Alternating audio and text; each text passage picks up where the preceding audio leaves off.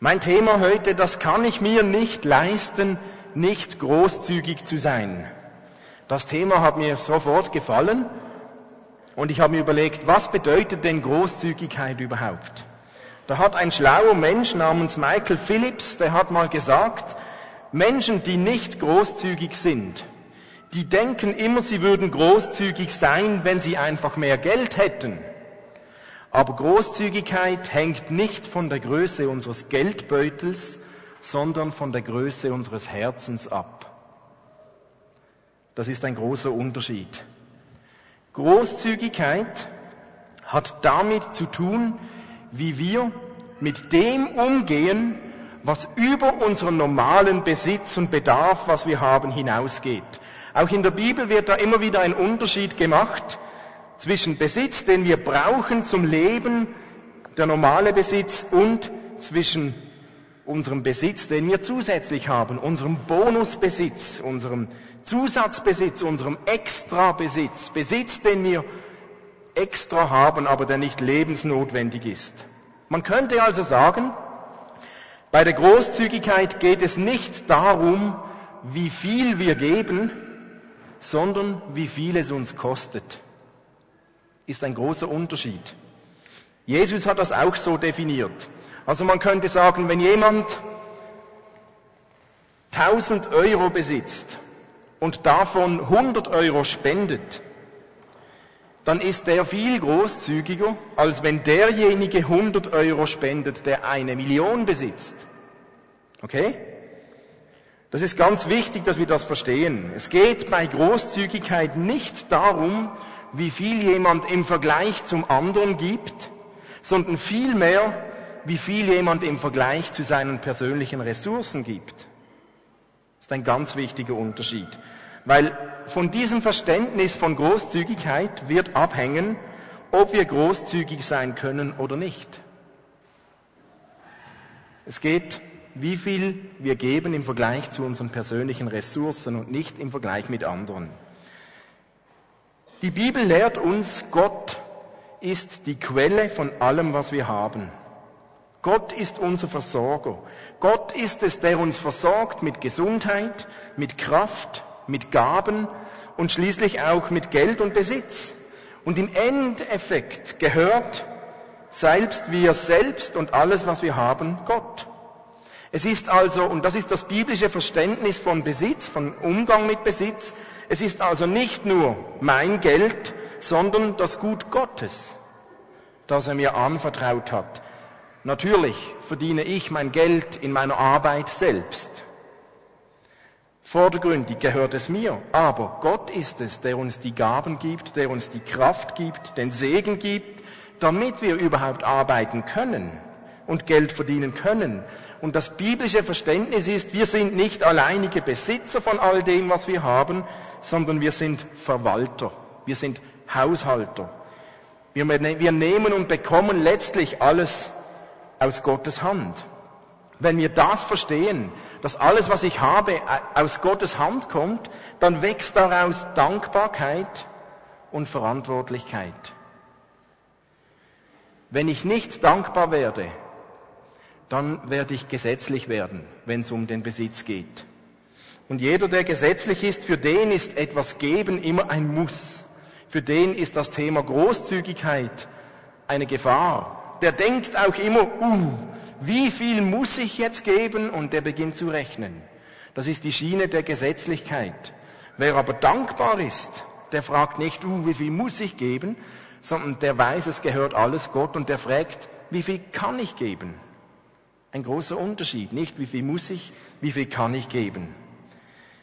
Die Art und Weise, wie wir mit unserem, ich habe es vorher diesen Extrabesitz genannt, wie wir mit unserem Extrabesitz umgehen, zeigt, welche Werte wir in unserem Leben verstanden haben. Also, als Repetition, Großzügigkeit fordert nicht das, was wir grundsätzlich zum Leben brauchen, sondern das, was wir zusätzlich haben, unseren Extrabesitz. Und ich glaube, wir alle haben solchen Extrabesitz. Nur passiert es uns natürlich so oft, dass wir viel mehr und viel schneller darauf fokussiert sind, was wir nicht haben. als dass wir uns bewusst sind, was wir eigentlich haben. Es ist ja so, wenn wir mehr haben, als wir existenziell nötig haben, dann fragen wir natürlich nicht, warum nur habe ich mehr, als ich nötig habe. Das fragt niemand. Aber sobald wir jemanden sehen, der mehr hat als ich, dann beginne ich zu fragen, hey, warum habe ich nicht auch so viel? Warum der und ich nicht? Wir haben uns so an unseren Extrabesitz und gerade wir hier in der Schweiz an unseren Luxus gewöhnt, dass es für uns völlig selbstverständlich geworden ist. Wehe, im Migro hat's mal genau mein Lieblingsjoghurt gerade nicht. Dann ist das schon ein Drama. Oder wehe, wenn ich nur acht statt zehn Sorten Grillwürste zur Auswahl habe. Das geht nicht. Oder wenn, oder wenn es nur 15 verschiedene Shampoo-Sorten hat anstatt den üblichen 24. Mir fällt das immer auf, wenn ich zurückkomme aus einem Drittweltland. Ich mag mich gut erinnern, als ich einmal von Rumänien zurückgekommen bin. Es war kurz vor Weihnachten und ich kam gerade dort aus Rumänien und ich kam nach Hause und ich wollte am 24. Dezember am Morgen in den Migro gehen, um einzukaufen. Und als ich da reinkam, habe ich gesehen, wie sich zwei Frauen die Handtaschen um die Ohren geschlagen haben und um, das aller, um den allerletzten Einkaufswagen gekämpft haben. Und ich komme gerade aus Rumänien. Mir hat so abgelöscht. Ich konnte nicht da rein.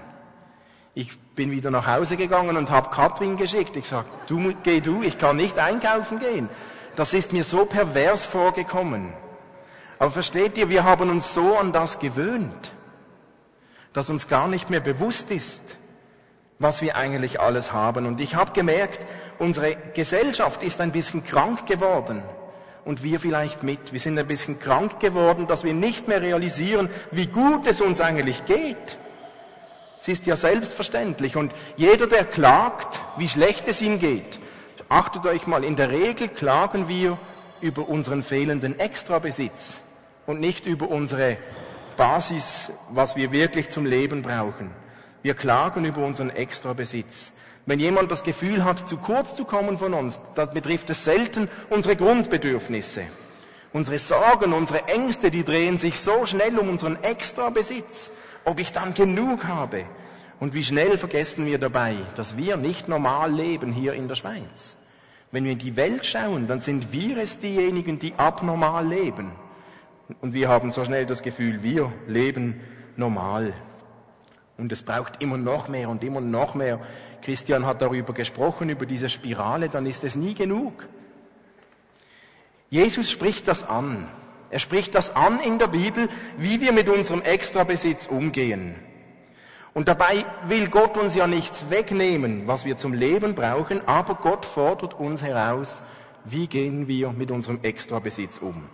Was ist zum Beispiel so extra Besitz, um uns das ein bisschen zu sensibilisieren? Wer von euch hat ein Auto? Okay? Doch einige, wahrscheinlich noch ein paar mehr. Ein Auto ist, ist extra Besitz eigentlich. Ist zwar toll und manchmal hilfreich, aber nicht unbedingt lebensnotwendig. Wer hat ein Handy? Schon mehr. Extra Besitz. Wer geht ab und zu ins Kino? Extra Besitz. Wer geht ab und zu auswärts essen? Extra Besitz. Wer fährt gelegentlich ans Meer in die Ferien? Extra Besitz. Wer hat einen Zweitcomputer, einen Laptop? Wer hat einen Weinkeller? Okay. Wer hat mehr als zwei Paar Schuhe? Gut, ich glaube, ihr merkt, wir haben hier doch ganz viel extra Besitz. Und Gott fordert uns da heraus, wie wir mit dem umgehen. Lasst uns eine Stelle lesen in Lukas 12, Vers 15. Jesus sagt da, hütet euch vor jeder Art von Habgier.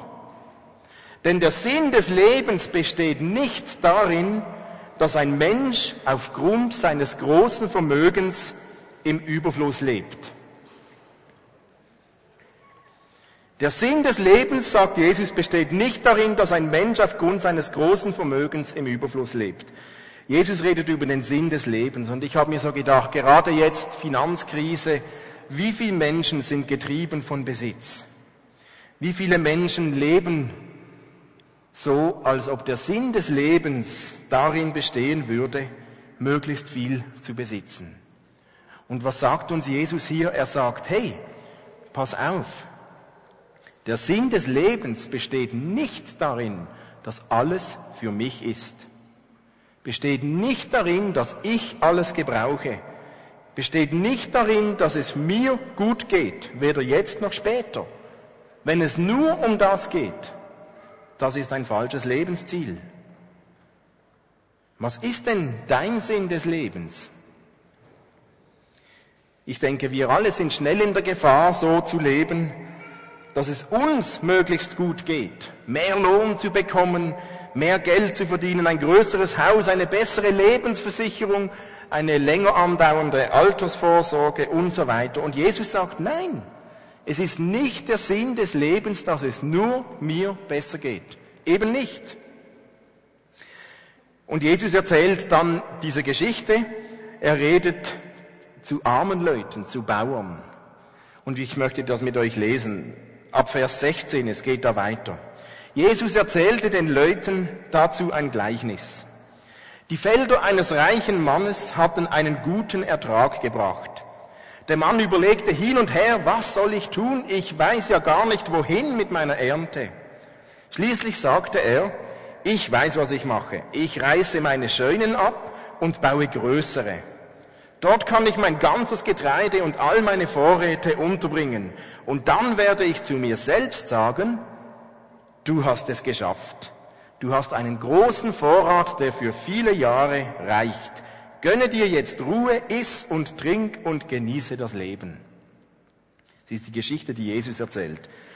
Unsere Gesellschaft würde uns jetzt sagen, hey, bravo, gut gemacht, du bist ein guter Haushalter. Das war ein guter Plan. Du hast größere Scheunen gebaut. Du bist jetzt gut abgesichert, versorgt, heute und auch morgen. Hey, du wirst deinen Kindern etwas mitgeben können, damit es ihnen gut geht. Du warst schlau. Du hast vorausgedacht. Du hast deinen Besitz gut verwaltet. Das würde unsere Gesellschaft sagen. Aber Jesus sagt, Vers 20, es geht weiter, da sagte Gott zu ihm, du Narr, du törichter Mensch, du Narr. Unsere Gesellschaft sagt uns gut gemacht und Gott sagt uns du Narr. Warum das? Er redet da zu Bauern und ein Bauer weiß, dass eine reiche Ernte immer von Gott kommt. Gott ist es, der Wachstum, der Regen, der Sonne, der die Ernte schenkt. Aber dieser Bauer ist ein Narr, weil er nicht verstanden hat, warum er so viel hat. Er dachte, hey, ich habe genug, damit ich genug habe. Ich habe genug, damit es mir gut geht. Das ist alles für mich, damit ich versorgt bin, genug Sicherheit für die Zukunft habe. Und Gott sagt, du Narr. Denn wir haben es vorher beim Balancieren gehabt. Was ist der Sinn und Zweck unseres Besitzes? Nicht damit es mir gut geht und ich noch ein bisschen mehr habe, sondern um Gott zu ehren um Gott zu ehren. Jesus fährt noch weiter, die Geschichte geht weiter und er sagt, noch in dieser Nacht wird dein Leben von dir zurückgefordert werden. Wem wird dann das gehören, was du dir angehäuft hast? Und Jesus schloss, indem er sagte, so geht es dem, der nur auf seinen Gewinn aus ist und der nicht reich ist in Gott. Und Jesus sagt eigentlich, hey, wem gehört am Schluss alles? Wenn es nur darum geht, damit ich mehr habe, damit es mir gut geht, wem gehört es am Schluss einmal? Wenn du so lebst, dann wird dein Besitz sowieso irgendwann jemandem anderen gehören. Aber nicht, weil du großzügig bist, sondern irgendwann stirbst du, dann hast du nichts mehr davon. Das macht für Gott keinen Sinn. Und es sind deutliche Worte. Wenn du mit extra Besitz gesegnet bist, dann überlege dir, wie kannst du Gott mit dem, was du hast, an Extrabesitz ehren? Vielleicht So wie Jesus ein paar Verse später in Vers 33 sagt, verkauft eure Habe und gebt den Erlös den Armen. Oder Christian hat schon mal über den Vers gesprochen, wie es in Maleachi 3,10 steht. Bringt den ganzen Zehnten zum Haus Gottes und prüft mich darin, ob ich euch nicht die Fenster des Himmels auftun und euch Segen ausgießen werde im Überfluss. Vielleicht findest du auch eine ganz individuelle andere Art, wie du mit deinem Extrabesitz umgehen solltest. Ich selbst habe das in meinem Leben schon oft erlebt, die Großzügigkeit auch Gottes. Und gerade dieser Vers, Maleachi 3,10, das haben wir einmal eindrücklich erlebt. Bringt den ganzen Zehnten zum Haus Gottes und prüft mich darin, ob ich nicht Segen ausgießen werde. Ich hatte so eine Zeit, da habe ich mir überlegt, ja, macht das Sinn, wenn ich den Zehnten in die Gemeinde spende, weil dann finanziere ich mich ja ein Stück selbst. Weil ich bekomme es ja wieder und ich bin ja da angestellt. Und, und dann habe ich mir gesagt, doch, das macht Sinn, das praktiziere ich auch. Treu und klar, da steht's, Gott steht zu, dazu. Und dann eines Tages ging bei uns ein Portemonnaie verloren. Oder es wurde gestohlen, das wissen wir nicht so recht. Und in diesem Portemonnaie war unsere Kreditkarte drin. Und weil es nicht immer so einfach ist, den Code zu behalten, stand er auch mit auf einem kleinen Zettel, natürlich nicht so als Code, sondern schon etwas getarnt, aber hat nichts genützt, es war ein Freitag. Als wir das bemerkt haben am Montag, sind wir sofort zur Bank gegangen und jemand hat tatsächlich unser Konto radikal geleert. Und noch mehr als drauf war, wir waren etwa, ich weiß nicht mehr, ein paar tausend Franken im Minus. Und jetzt haben wir gesagt, ja, was machen wir jetzt? Und ich habe mir überlegt, jetzt sofort den Zehnten streichen und so. Und dann haben wir gesagt, nein, Gott hat gesagt, er wird Segen ausgießen. Und wir haben fast niemanden davon erzählt. Wir wussten nicht, was tun wir jetzt. Und dann haben drei ganz verrückte Wochen eingesetzt. Und zwar eines Morgens lag ein Gouverneur in unserem Briefkasten, da waren tausend Franken drin. Wir wussten nicht von wem. Plötzlich hat uns jemand angerufen und hat gesagt, sind Sie ich habe irgendwie den Eindruck gehabt, Gott hat mir gesagt, ich sollte euch etwas spenden und die hat uns 500 Franken gespendet. Plötzlich haben wir von unbekannten Seiten, ohne das zu wissen, Geld bekommen. Es war unglaublich. Am Schluss hatten wir fast doppelt so viel auf dem Konto wie vorher. Das ist verrückt. Und ich habe gemerkt, Gott ist zu seinem Wort gestanden. Wer treu den Zehnten ins Haus Gottes gibt, Prüft mich, sagt Gott, ob ich nicht Segen ausgießen werde im Überfluss. Gott war so großzügig. Das heißt nicht, das ist keine Ermutigung, dass ihr jetzt alle eure Kreditkarten im Portemonnaie verstreut und darauf wartet, dass Gott euch dann doppelt so viel gibt. Gottes Segen, Gott wird Segen ausgießen und Gottes Segen muss nicht immer in Form von Geld und Besitz ausfallen. Aber Gott segnet auch in Form von Zufriedenheit, von Genügsamkeit, von Frieden, von ganz anderen Dingen. Wir haben das praktisch erlebt. Letzte Woche, es geht so um unseren Extrabesitz. Letzte Woche habe ich unerwartet etwas Geld bekommen, ein paar hundert Franken. Und ich habe mir überlegt, oh, ich hätte schon lange gern so eine schöne Kompaktstereoanlage. Und ich habe mir gedacht, jetzt. Und dann habe ich diese Predigt geschrieben über Großzügigkeit.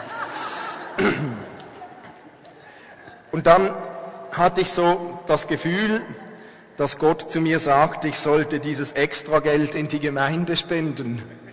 Und ich habe gedacht, ja, ich schreibe mal weiter und nein, das kannst du nicht machen, Gott. Und zuerst habe ich etwas leer geschluckt, ich gebe ja schon den Zehnten, habe ich dann gedacht, und die Stereoanlage, jetzt endlich. Aber ich habe Gottes Stimme in mir gespürt. Und dann habe ich auch eine Freude bekommen, dieses Geld zu investieren. Und ich habe mir keine Stereoanlage gekauft, sondern habe es in die Gemeinde gegeben und in den Heilandsack. Und als ich das Geld abgegeben habe, bekam ich auch eine Freude. Ich bekam auch eine innere Gelassenheit. Und ich merke, das sind keine leeren Worte, wenn Gott sagt, hey, prüft mich, ob ich nicht Segen ausgießen werde. Der kann auch in ganz anderer Formen ausfallen. Gott ist ein großzügiger, ein großzügiger Gott mit uns. Und nicht jeder erlebt das materiell. Aber ich habe gemerkt bei meinem Leben, Gott war auch großzügig, weil wie Gott mich liebt. Gott liebt mich so sehr, dass ich habe schon drei, vier Mal einen Unfall überlebt, wo ich genauso gut hätte sterben können.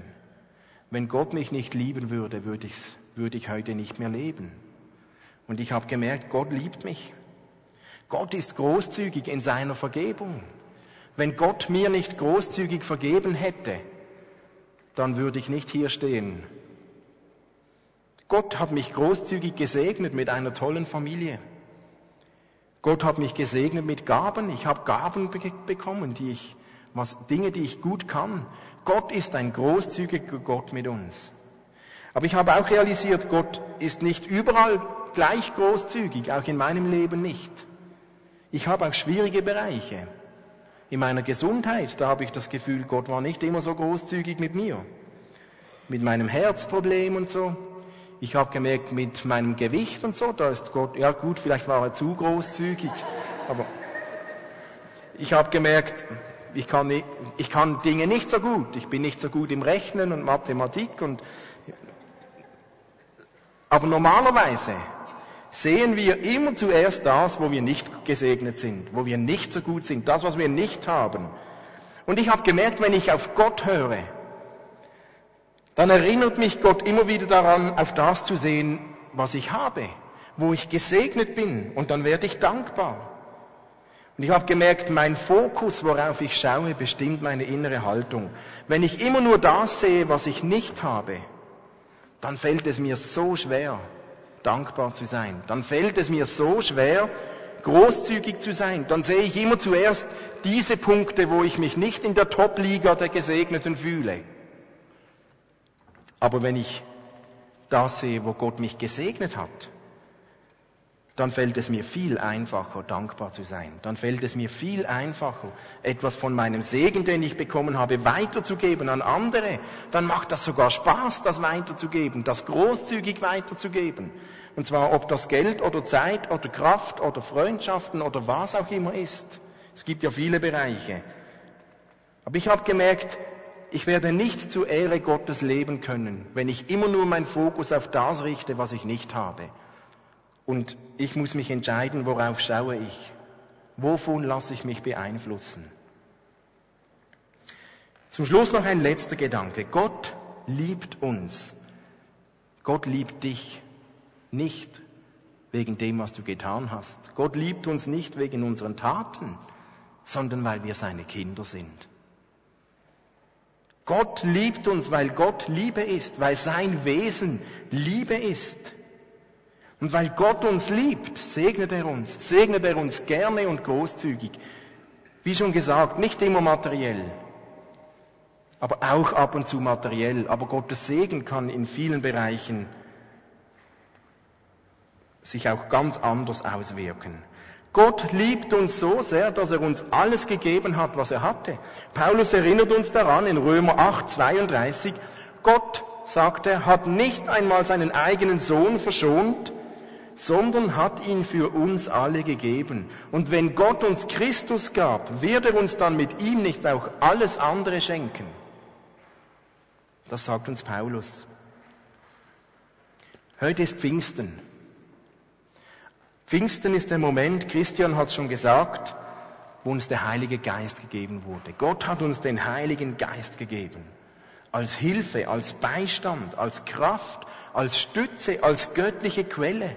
Und hey, Gott hat uns den Heiligen Geist nicht nur ein bisschen gegeben, damit wir so ein bisschen schnuppern können und eine leise Vorahnung haben. Gott hat uns den Heiligen Geist großzügig gegeben, genug, voll und ganz, genug, um Zeichen und Wunder zu erleben, genug, dass er uns hilft, dass wir glauben können, genug, dass wir Gott selbst erfahren und erleben können.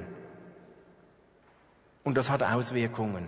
Paulus, wiederum Paulus, sagt uns in Römer 5, denn wir wissen, wie sehr uns Gott geliebt hat, wie sehr Gott uns liebt, weil er uns den Heiligen Geist geschenkt hat, der unsere Herzen mit seiner Liebe erfüllt. Gott hat uns seinen Heiligen Geist ganz, ganz großzügig gegeben. Aber wir, wir erleben ihn nicht überall gleich. Anina wird uns jetzt ein Beispiel erzählen, wie sie das erlebt hat. Und dann komme ich auch nochmals. Genau, und zwar durfte ich Anfangs Mai wirklich auch die Großzügigkeit Gottes erfahren. Und zwar war ich an einem Seminar von dem Ehepaar Hesselbart. Ich weiß nicht, einige von euch kennen sie vielleicht. Sie sind seit 20 Jahren in einem Heilungsdienst tätig, haben eine Heilungs-, ein Josua heißt es, glaube Josua-Dienst in Strittmatt. Und dort habe ich mich angemeldet. Und ich habe einfach gemerkt, das Thema Heilung liegt mir am Herzen. Und es ging eigentlich mehr darum, dass ich dachte, ich lasse mich doch mal ein bisschen schulen und so. Und Gott hat mich da angefragt und ich dachte, ja, da gehe ich mit. Und es war wirklich, zuerst war ich sehr imponiert. Ja, die, das Ehepaar hat mir wirklich imponiert. Sie haben, sie sind über 70 Jahre alt und sind noch so voller Liebe im Dienst, wirklich auch für Jesus, für andere da zu sein, für sie zu beten. Ja, das hat mir sehr gefallen. Und auch sonst das Seminar war sehr spannend. Sie haben uns wirklich ermutigt, dran zu bleiben und einfach zu glauben, dass Jesus auch heute noch heilt. Und das ist, Sie haben auch gesagt, in Europa ist es noch hartes Pflaster. Sie erleben das in Asien oder auch in Afrika viel mehr passiert mit den gleichen Gebeten. Aber Sie haben auch gesagt, hey, bleibt dran. Es wird auch hier kommen. Und auch diese Bibelstelle, dass Jesus einerseits unsere Sünden getragen hat am Kreuz, aber eben auch unsere Krankheiten, dass es eben für beides gilt. Das hat mich eigentlich sehr ermutigt und so. Und dann kam der nächste Tag und dann wurde es schon ein bisschen konkreter. Und sie haben uns so fünf Punkte gesagt, wie man denn jetzt für äh, Leute beten soll, die krank sind. Und sie haben gesagt, zuerst soll man, soll man Gott danken und die Ehre geben, dass er heilen kann. Dann als zweiten Schritt eigentlich konkret befehlen im Namen Jesu, dass das, was nicht gut ist, eben wieder in diese Schöpfungsordnung Gottes kommt. Und wenn denn als dritter Schritt eigentlich nicht Heilung eintritt, soll man nach den Heiligen Geist nochmal bitten, was vielleicht dazwischen steht und wenn wie nochmal beten. Und als vierten Schritt Jesus danken für die Heilung und als fünften Schritt, dass ich, der geheilt oder die, die geheilt ist, auch sagt, ich nehme das jetzt im Dank an, diese Heilung. Einfach diese fünf Schritte haben sie gesagt. Und dann haben sie für verschiedene Gruppierungen gebetet. Und dann ging das so. Und plötzlich haben sie gesagt, jetzt möchten sie für Leute beten, die unterschiedlich lange Beine haben. Und bei mir mir hat's Klick gemacht, weil ich weiß, seit Kindheit habe ich, also nicht riesig, aber zwei Zentimeter Unterschied. Ich hatte auch so Einlagen als Kind oder so ein Zentimeter mehr Absatz beim Schuh. Und das ist nicht so schmerzhaft, aber man weiß auch, das hat wirklich Langzeitschäden. Also du kannst wirklich Rückenschmerzen bekommen oder Haltungsschäden oder so. Und da habe ich dann natürlich gleich aufgestreckt, habe gesagt, ich gehe da nach vorne, weil sie haben dann ein Demo-Modell gesucht, so dass sie vorne gleich machen. Habe ich aufgestreckt und haben sie zuerst eine andere Frau dran genommen, gebetet und war gleich gut. Und dann sagen sie, wir möchten noch jemanden, ich gleich wieder aufgestreckt und da haben sie mir wirklich nach vorne gerufen. Ich musste dann so hinsitzen, so, dass eben alle alle meine Beine sehen konnten. Und es war wirklich auch für mich offensichtlich, diese zwei Zentimeter sind da. Dann dachte ich, jetzt beten da Hesselbart. Aber dann hat er einfach jemanden von den Teilnehmern drauf gezeigt, eine junge Dame, hat gesagt, so, nach vorne kommen, gleich beten, so wie ich es euch gelehrt habe. Und die war dann zuerst ein bisschen, uh, was soll ich jetzt? Aber sie hat es dann gemacht. Und dann hat sie wirklich zweimal, also das erste Mal ist gerade nichts passiert, aber dann hat sie nochmal gebetet und dann ist wirklich dieses Bein, es ist einfach gleich lang geworden. Also es ist der Beckenschiefstand, kann man eher sagen, hat sich gerade gestellt. Und sie hat es gerade gesehen und sie war völlig aus dem Häuschen. Auch Christoph Hesselbart hat gesagt, ja, es ist eigentlich passiert. Und ich habe einfach im Bein ein starkes Kribbeln gespürt gespürt. Also für mich, ja, Gott hat wirklich ein Wunder getan an mir und dieser Beckenschiefstand, der ist wirklich Vergangenheit. Genau, und das ist das eine, muss ich sagen. Jetzt kann man sagen, das ist ja eigentlich ein kleines Wunder. Aber ich glaube, das größere Wunder für mich ist hier drin passiert. Ich habe für mich gemerkt, ich habe wie neu wirklich Glauben bekommen, dass Gott heilt. Es ist vielleicht ein Anfang und ich weiß auch, wir erleben noch nicht so viel, aber ich habe mich wie neu entschieden, ich will das glauben und ich will daran festhalten und habe wirklich dort auch wie Buße getan und gesagt, es tut mir leid, dort wo ich gezweifelt habe und gedacht habe, du kannst es nicht. Ich will es neu in Angriff nehmen und ich will mich neu entscheiden. Und ich fände es eigentlich total schön, wenn einige von euch, die das auf dem Herzen haben, vielleicht heute diese Entscheidung auch neu fällen und einfach sagen, ich halte daran fest, bis Gott mir das auch schenkt oder bis Gott uns das allen schenkt. Wir beten jeden Sonntag, Herr, schenk uns Heilungen und Zeichen und Wunder. Und ich denke, das hat doch eine Auswirkung und dass wir das wie neu auch wirklich für uns in Anspruch nehmen. Genau. Und ich lese euch noch ähm, die Bibelstelle nochmal vor aus 1. Petrus 2,24. Da steht, Christus hat unsere Sünden auf sich genommen und sie selbst zum Kreuz hinaufgetragen. Das bedeutet, dass wir frei sind von der Sünde und jetzt leben können, wie es Gott gefällt. Und jetzt heißt es eben, durch seine Wunden hat Christus uns geheilt. Amen dazu.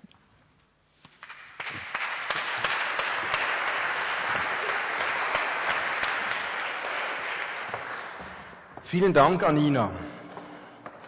Hey, keiner von uns, keiner von euch ist Gott egal. Gott ist ein Gott, der großzügig und gerne segnet. Die einen segnet er mit Heilung, wie sie Anina erlebt hat. Andere segnet er mit Zufriedenheit. Wieder andere segnet er mit außergewöhnlichen Gaben und die nächsten segnet er mit Freunden. Und manchmal fällt es uns gar nicht immer so einfach, den Segen Gottes zu erkennen. Oder es ist manchmal schwierig, das zu sehen. Aber Gottes Wesen ist großzügig. Jetzt gibt es vielleicht Leute unter uns, die sagen, ja, also ich erlebe Gott nicht so. Anina, die erlebt das natürlich toll und die da vorne, die erleben das auch, aber bei mir ist Gott nicht so großzügig gewesen. Dann möchte ich dir sagen, hey, erstens, Versuch einmal das zu sehen in deinem Leben, wo Gott dich großzügig gesegnet hat. Versuch mal das zu sehen, wo dein Extrabesitz ist in deinem Leben.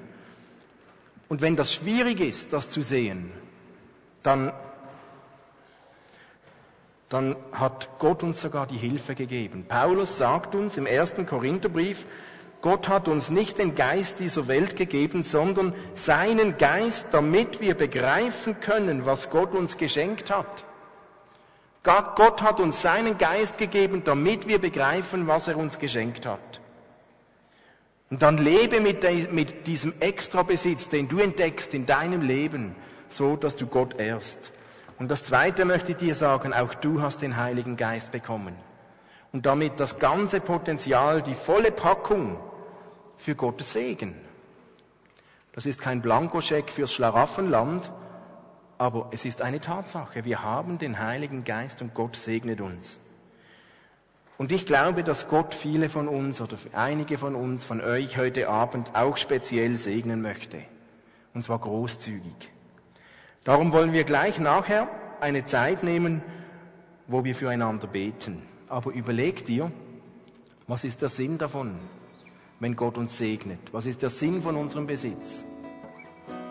Der Sinn ist, dass wir Gott ehren. Was machst du? Was machst du, wenn du plötzlich geheilt wirst? Dann überlege dir, wie kannst du Gott damit ehren? Was machst du, wenn es dir finanziell gut geht? Dann überlege dir, wie kann ich Gott damit ehren? Was machst du, wenn Gott dir Gaben geschenkt hat? Wie kannst du Gott damit ehren? Was machst du, wenn du einen tiefen Frieden, einen reichen Glauben bekommen hast von Gott? Überlege dich, wie kannst du Gott damit ehren? Und wir ehren Gott dadurch, dass wir ihm Danke sagen und dass wir etwas von dem Segen, den wir bekommen haben, weitergeben. Wenn du materiellen Segen hast, wie kannst du etwas weitergeben und Gott ehren? Anina hat uns von ihrer Heilung erzählt. Sie ist gesegnet worden. Und ich finde es toll, dass sie diesen Segen, den sie bekommen hat, nicht einfach für sich behalten, denkt, wow, ich wurde geheilt, sondern sie möchte etwas davon weitergeben. Ich habe auch gemerkt, ich bin so oft gesegnet worden von Gott. Ich möchte etwas davon weitergeben. Und wir wollen das nachher machen.